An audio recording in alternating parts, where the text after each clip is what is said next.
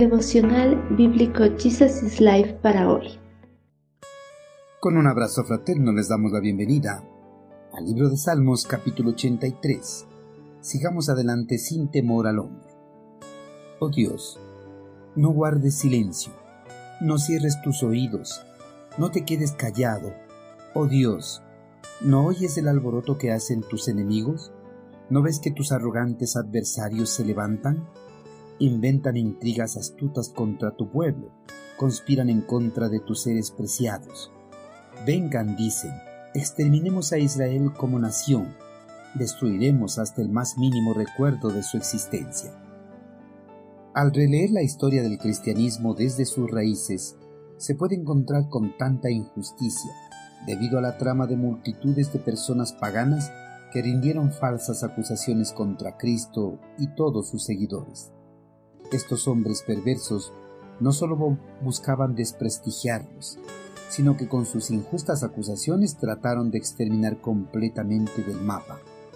Los hombres paganos siempre han buscado exterminar la noción de la existencia de un ser divino justo, que cuida y protege a todo su pueblo escogido.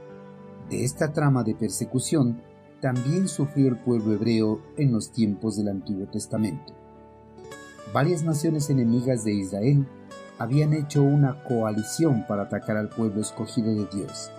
Ante el asedio de estos enemigos, el salmista extendió su clamor al eterno Creador para que descendiera y luchara a su favor, dándoles la victoria como lo había hecho en ocasiones pasadas. En esta ocasión, ante el clamor de su siervo, el eterno Creador se mantuvo en silencio, debido a que el pueblo hebreo se había rebelado una y otra vez contra su Creador Dios es fiel con sus siervos para brindarles el oportuno socorro, pero en ciertas ocasiones se mantiene en silencio, esperando a que sus siervos vuelvan a establecer una correcta comunión con Él, abandonando completamente sus pecados. El salmista clamó al eterno Creador para que escuchara sus demandas y diera fin a su periodo de silencio que había mantenido por mucho tiempo. El salmista clamó para que Dios acudiera pronto en su rescate, aunque el pueblo pidió por su propia seguridad y la preservación de la nación, presentó el caso como si fuera la causa de Dios tanto como la suya propia. En oración le dijo a Dios, ¿oyes el alboroto que hacen tus enemigos? ¿No ves que tus arrogantes adversarios se levantan? Inventan intrigas astutas contra tu pueblo, conspiran en contra de tus seres preciados ante los ojos del eterno Creador, Israel era su apreciado tesoro, que había escogido de entre todos los pueblos del mundo. En oración, el salmista apeló a esta verdad para que Dios descendiera y velara por el bienestar de su pueblo. El salmista también acusó a sus enemigos de querer exterminar completamente a todo el reino y sus habitantes.